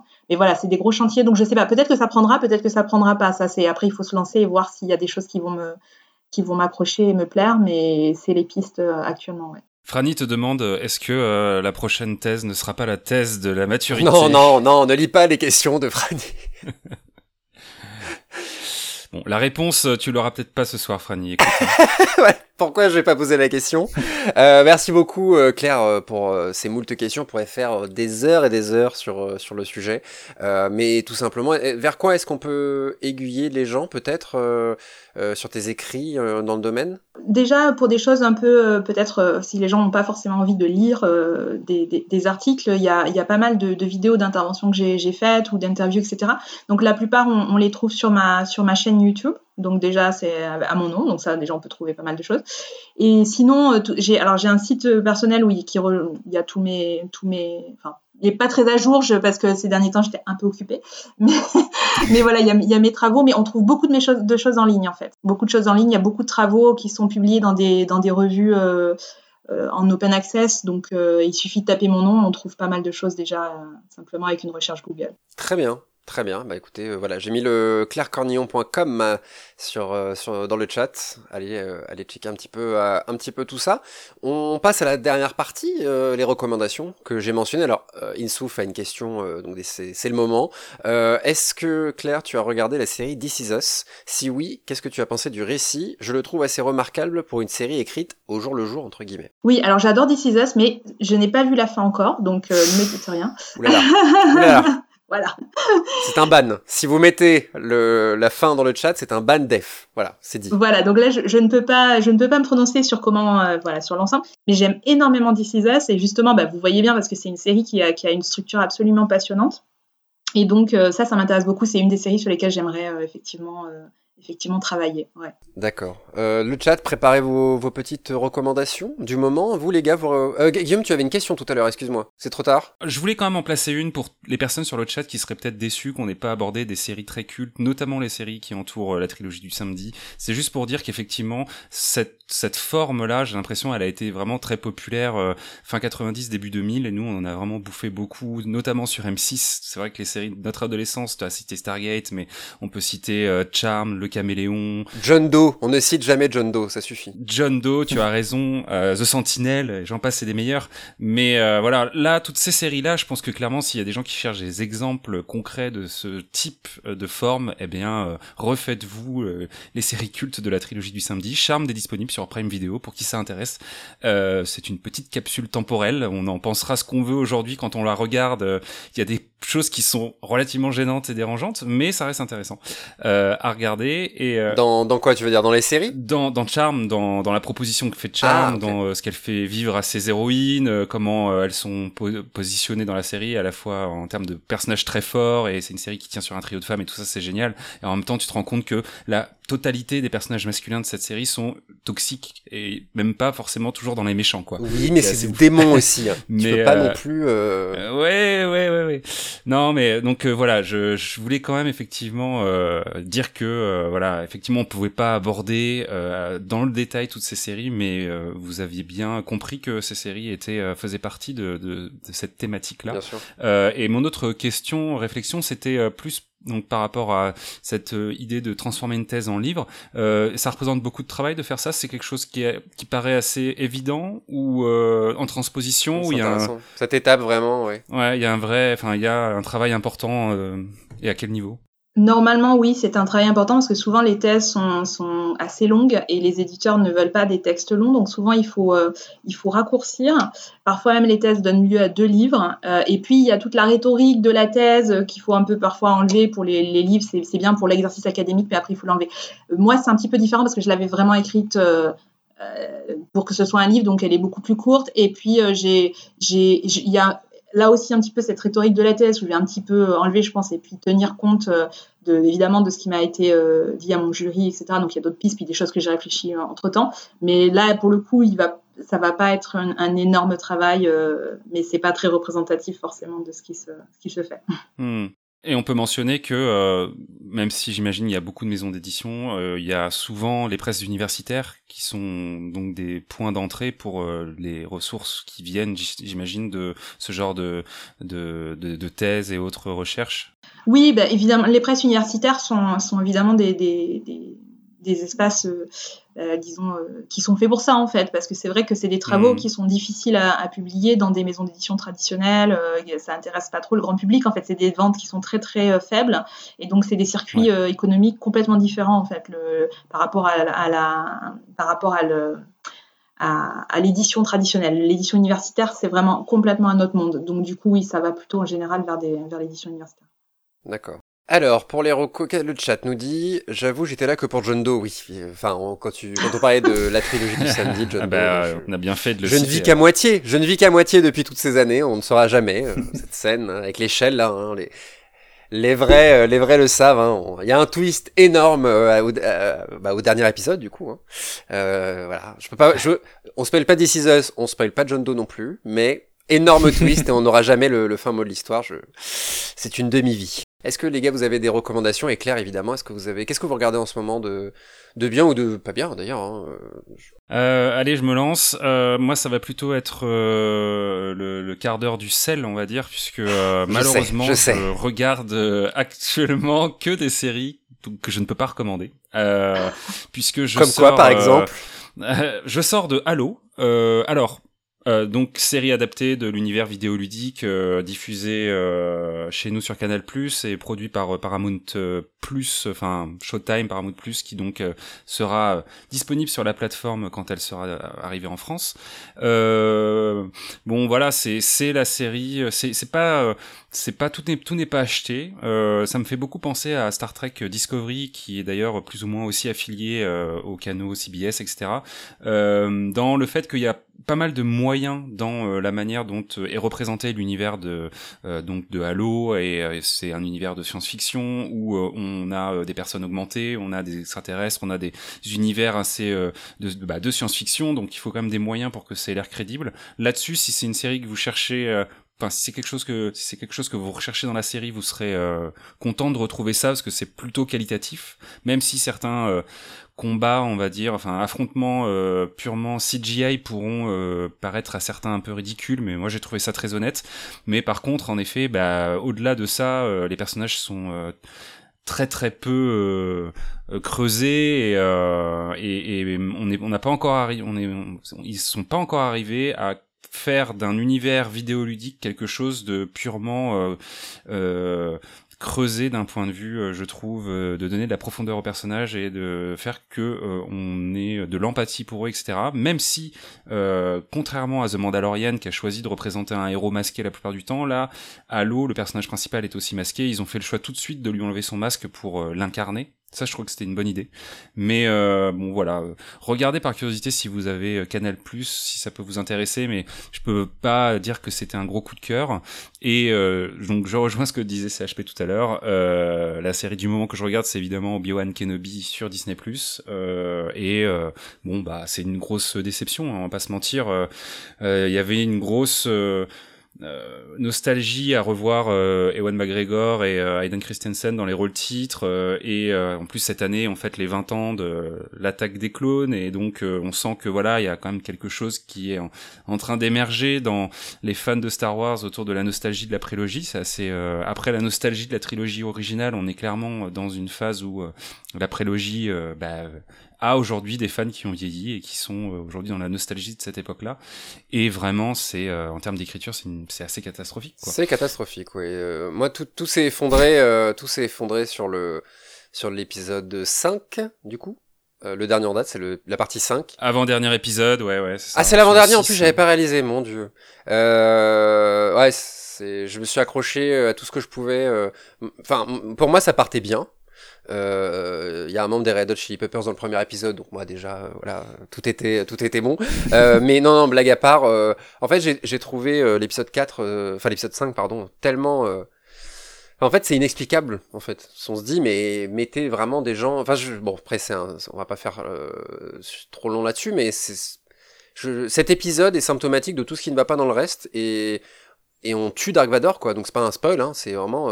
Dark Vador et enfin quand on l'aime autant euh, que, les fans et que, moi hein, vraiment c'est là c'est très, c'est très triste. C'est vraiment très triste. En fait, euh, il y a quelque chose d'assez incroyable qui se passe sur les séries. euh, là où Marvel réussit à introduire des nouveaux personnages, notamment, et bon gré mal gré, à faire en sorte que ce soit des personnages quand même que tu peux avoir envie de revoir ou qui ont en tout cas leur identité assez propre, on va dire dans l'écosystème du MCU. Star Wars, on a vraiment l'impression que série après série, euh, ils, ils désiconisent euh, les grandes figures euh, de leur mythologie.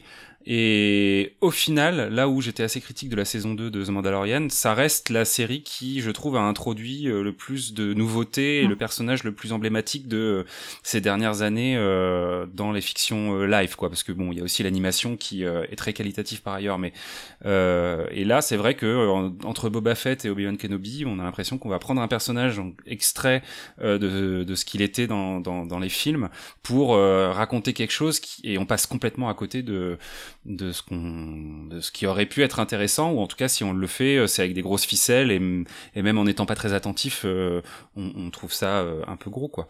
Mais euh, pour finir quand même sur une note positive donc je recommande pas mais c'est des grosses attentes qui vont être bientôt là. Bah il y a la saison la nouvelle saison donc saison 4 si je me trompe pas de Westworld qui débarque bientôt sur OCS j'attends beaucoup parce que la saison 3 était en demi-teinte quand même Oula, Briac, c'était plus que demi-teinte. Briac a fait un malaise. Non, mais qui prenait le parti de sortir du parc vraiment complètement et de nous montrer le monde dans lequel Hop, vivent. hop, euh, attention. bah, Je me suis déjà fait spoiler par la bande-annonce. Euh, alors que j'ai, bah, putain, j'ai vu qu'une saison. Mais euh, attention. on peut pas être spoilé par une bande-annonce. Ah bah si, quand tu vois un personnage qui est censé être mort et qui en fait il est pas mort, bah tu te dis dommage. Hmm. Mais voilà, quoi qu'il en soit, euh, grosse attente là-dessus parce qu'effectivement, euh, on sait pas trop si c'est la dernière saison, on sait pas trop où ils en sont, de l'ambition qu'ils ont pour Westworld et ça reste quand même une des séries, moi je trouve en tout cas, qui a beaucoup d'ambition ces dernières années. Euh, et puis on a eu aussi le droit à une bande-annonce pour euh, la prochaine série euh, des créateurs de Dark qui s'appelle 1899. Ouais. C'est ça. Euh, qui euh, décrira ces espèces de huis clos sur un bateau en 1899 où Tout euh, tout un tas de personnages d'origine euh, diverses et variées vont vivre quelque chose qui, là où on avait l'impression que du coup ils avaient opéré un, virage un peu historique au moment des prémices Oui. de l'annonce de la série, quand on voit la bande-annonce, on fait ok, on sera à 100% aussi dans un mystère assez cryptique. Ah mais j'ai pas vu la bande-annonce. Ah oui, je suis à l'ouest. Non, mais euh, je j'en dis pas plus, euh, Ah oui, oui, oui, mais parce que la bande-annonce ne montre pas grand-chose non plus, mais on a quand même des petits indices de euh, ok, Ok. le fait qu'il y, a- il y a encore plus que ce qu'on pouvait s'attendre. Donc, euh, bah, Dark, ça reste euh, un- une très très bonne pioche de ces dernières années. On vous renvoie à l'épisode qu'on avait fait euh, chez euh, Tout à d'ailleurs, fait. hein, toujours sur ce chat. Euh, et, et, et voilà quoi. D'accord, très bien. Euh... Claire, est-ce que tu as des... une petite reco? Voilà. euh, est-ce que Euh, Qu'est-ce que j'ai regardé en ce moment? Bah, bah, Évidemment, le dernier truc que j'ai regardé, c'est Stranger Things, évidemment, la nouvelle ah, saison. moi j'ai toujours euh, pas regardé qui est donc. euh, Qui est très très bien, il paraît qu'il y a des très très bons retours. Oui, il y a des très belles choses. Euh, Il y a vraiment des choses que j'ai beaucoup aimées. Par ailleurs, au niveau de la structure, euh, je n'étais pas très satisfaite. Je préfère la saison d'avant. Euh, mais bon, vous voyez bien, c'est toujours un peu mes obsessions. Euh, J'aurais pas construit les choses de cette façon-là. Euh, mais euh, non, il y a des très belles choses dans la, la nouvelle saison de, de Stranger Things, donc ça, ça m'a bien plu. Et juste avant, j'avais vu une, euh, une série française qui est très rare et qui en plus est courte, euh, donc euh, c'est pas du tout mais le genre de corpus que je regarde d'habitude, qui s'appelle Les sept vies de Léa et que j'ai beaucoup aimé. Euh, c'est une, ça, ça parle, euh, c'est un peu dans vos sujets parce que c'est une sorte de voyage dans le temps. Enfin, c'est du voyage dans le temps, mais bon, c'est un peu compliqué à expliquer comme ça. C'est une très belle série, ça m'a beaucoup, beaucoup plu. Euh, mais c'est vrai que moi, je, de toute façon, je suis toujours plutôt en train de, de revoir des, des, des, des séries pour, mes, pour des travaux en cours. Donc, c'est vrai que je suis pas toujours au top de l'actualité. Euh, voilà. Là, j'avais un podcast sur, euh, sur The Originals, donc j'ai tout revu. euh, Enfin, j'étais dans, dans The Originals et je suis en train d'écrire un article sur euh, The Magicians. Donc, Ah bah, on en- euh, on parlait dans le chat, aussi, justement. j'ai revu aussi The Magicians, donc du coup, j'étais plutôt dans des. Voilà, pas forcément dans des séries. Mmh. euh, Les 7 vies de Léa, c'est sur Netflix. Voilà, pour les recos. Ouais. exact. Et. Gillick, a priori, euh, se fait un rewatch aussi de The Magician pour euh, une prochaine émission qu'il, euh, dans laquelle il est euh, lui aussi de son côté. Donc c'est c'est une série à voir a priori en ce moment. Bah oui. non, c'est une très bonne série, très intéressante. euh, J'aime beaucoup. ouais. ok. Et Briac, pour finir, est-ce que tu as euh, une reco? Oui, euh, alors j'ai une, euh, une semi-reco parce que c'est une série dont j'ai vu que trois épisodes, donc je peux Aïe. pas forcément vous dire que ça va rester être vraiment bien jusqu'au bout. Euh, c'est la série From, euh, qui est donc une Ah, série, t'as commencé, euh, ouais, euh, qui euh, donc avec euh, comme héros principal Harold Perrineau, qu'on connaît de Oz et de Lost, et justement c'est une série qui un peu euh, se place comme une, une héritière de Lost. hein, c'est vraiment un mystery show, et on retrouve d'ailleurs dans le en, co-showrunner Jeff Pinkner, qui est donc quelqu'un qui a travaillé sur Lost, mais qui a aussi été showrunner sur Alias et euh, sur Fringe, donc un, un beau pédigré hein, euh, pour ces séries-là, même si là on est sur quelque chose de plus quand même plus feuilletonnant. Et euh, donc le concept de la série, c'est une petite ville des États-Unis, vraiment une petite ville, hein, c'est juste quelques maisons, où en fait, à partir du moment où tu prends la route pour y aller, tu pourras pas en sortir. Genre, tu peux conduire à, à travers la ville, ça va te ramener toujours au point de départ. Et en fait, donc, il y a des gens qui sont coincés depuis on sait pas combien de temps dans cette ville-là. Et euh, ce qui se passe, c'est que quand la nuit vient, il faut absolument rentrer dans les maisons et placer un espèce de talisman sur les portes, parce que sinon, il y a des, pers- des, des espèces de monstres, des personnes, des silhouettes qui sont à l'extérieur, qui peuvent rentrer et tuer tout le monde. Et donc on arrive dans cet univers-là, et en fait on a à la fois euh, Harold Perrineau qui est le shérif, donc essaie de faire respecter les règles, avec un côté assez euh, assez euh, violent, et puis on sent qu'il a, des- il a eu des problèmes avec son fils, on sait pas ce qui s'est passé, et dans le même temps on va avoir une famille Euh, Walt, euh, évidemment. ouais. c'est ça, bah, toujours. et, euh, et, et dans le même temps, on voit une famille qui arrive. Donc en fait, on a les deux points de vue, celui de la- le, le personnage qui connaît cet univers et ceux qui le découvrent. Donc c'est plutôt bien. Euh, ça fait envie, ça. C'est pas Et mal. C'est sur quoi? Alors euh, justement, le problème c'est que ça n'est pas visible en France pour le moment. Moi, j'ai un, un ami américain Ah qui oui. m'envoie des, des cassettes enregistrées pour pour regarder. Bien sûr. Je peux pas Merci tous vous envoyer, hein. j'aimerais bien envoyer à tous les tous ceux qui regardent spoilers, mais donc il faut surveiller quand ça arrivera euh, en France ou, ou trouver un ami euh, américain. Mais euh, c'est c'est pas mal pour le moment, avec euh, la petite réserve que le tout ce qui est lié au fantastique est pas hyper inspiré, hein. ça reste assez classique dans, dans dans dans la mise en scène, dans l'approche. Mais il y a il y a il y a, il y a de quoi faire une bonne série. Et normalement, ça a été déjà euh, renouvelé pour une deuxième saison, donc on sait qu'on va pas forcément rester sur notre fin à la fin de cette première. Positif, ouais. Et ça peut être une bonne série pour cet été. Enfin, moi, personnellement, l'été, je, je lisais du Stephen King. Alors, je suis toujours content de trouver ce genre de- d'univers. euh. On nous dit c'est un genre de, de Wayward Pines. C'est un peu, oui, c'est en gros. Ouais, ouais, ouais, ouais. Alors, je pense pas que ça va partir dans la même direction que Wayward Pines, mais oui, il y a quelque chose de Wayward Pines, ouais. Euh, eh bien moi je n'ai pas de recommandations à faire. Euh, je... non, je suis honnête.